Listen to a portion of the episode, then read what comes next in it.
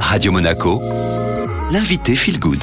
Vous en avez l'habitude, chaque semaine, vous êtes aux côtés de Julia Bénard, hypnothérapeute et psychopraticienne à la Colle-sur-Loup et en visio.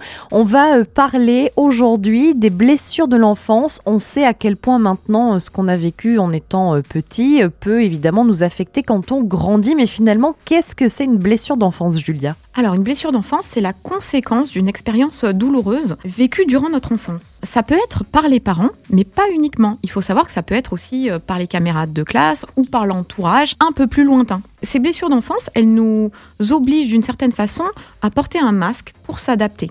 Et elles engagent certains mécanismes de défense, comme par exemple le perfectionnisme, le syndrome du sauveur ou un besoin de réussite à tout prix. Justement, est-ce qu'on peut avoir euh, toutes les blessures d'enfance, un petit euh, topo?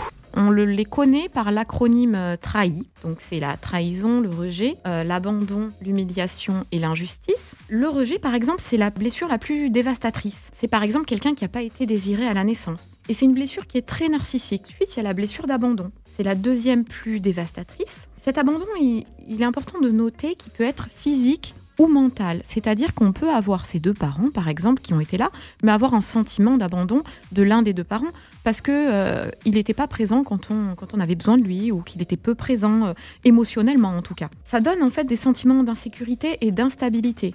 Ça peut donner euh, plus tard de la dépendance affective, du manque d'autonomie ou une peur de la solitude.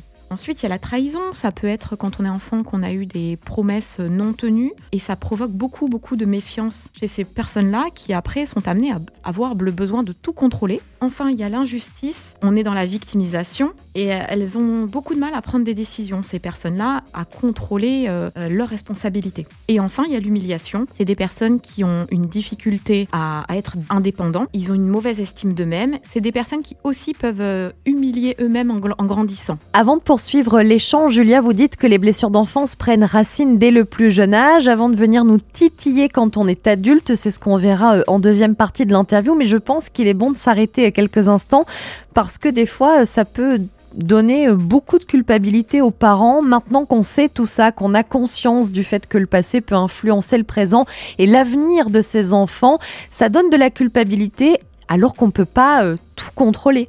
Tout à fait. Euh, c'est vrai que si on dit que tout vient des parents, bah c'est pas évident parce que personne n'est parfait, effectivement. Ce qu'il faut se dire, c'est que on donne le meilleur de ce qu'on peut à nos enfants. Il est important de, pouvoir gérer nos propres blessures pour justement éviter de les transmettre. Après, de tous les cas, c'est pas des choses, ces blessures qui sont euh, tragiques. J'ai envie de dire, ne sont pas définitives. On peut tout à fait travailler dessus et euh, on peut tout à fait rebondir.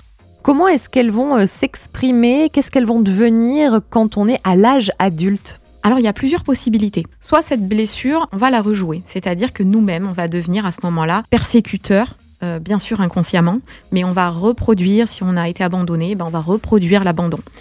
Euh, soit on peut aller totalement à l'opposé, c'est-à-dire j'ai manqué d'amour, je vais en donner énormément, voire même beaucoup trop à mon enfant.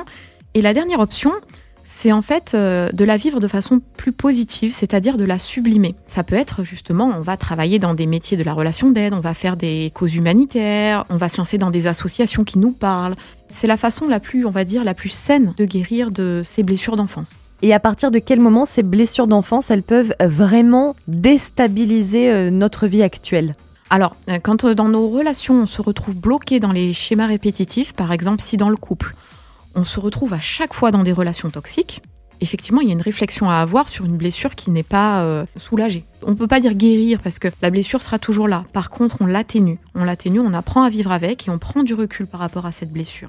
Pourquoi est-ce qu'on revit nos blessures avec des schémas qui se répètent dans nos vies? Est-ce que c'est un peu la vie qui vient nous secouer et qui nous dit euh, allez, il est temps de casser ce schéma? Non, on n'est pas maso, euh, heureusement.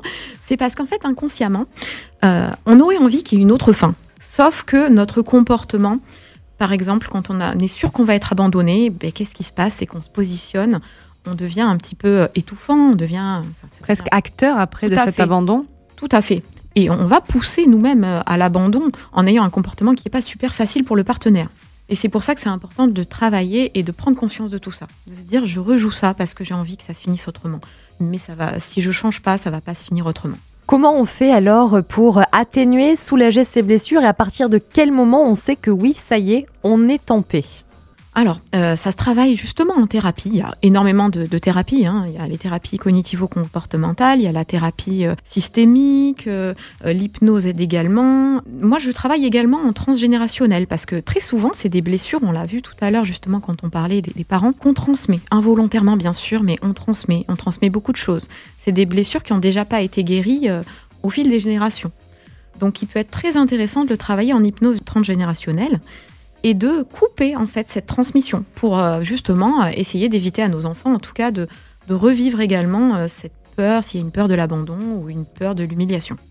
Par rapport à la guérison, on va dire que c'est justement comprendre comment elle s'est construite, cette blessure, pour la déconstruire.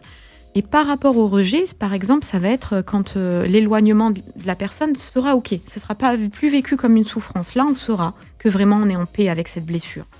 Au niveau de l'abandon, la blessure va toujours se faire sentir, mais elle sera moins douloureuse. Et on sait qu'on est en paix avec cette blessure quand euh, il n'y a plus ces pensées obsessionnelles qui sont là. Je vais être euh, quittée, je vais être, euh, on va me laisser tomber. Par rapport à la trahison, c'est quand la personne, elle va se sentir de léguer des responsabilités, ce qui était difficile auparavant. C'est quand elle va être plus tolérante. Concernant l'injustice, la personne va devoir travailler sur sa rigidité pour pouvoir reprendre le contrôle et accepter qu'elle ait certaines responsabilités également. Et enfin, pour l'humiliation, eh bien, il faut comprendre l'origine de la peur. Il va falloir euh, travailler sur les choses positives que la personne a fait dans sa vie pour prendre conscience de ses ressources et pour ne plus avoir peur d'affronter une éventuelle humiliation.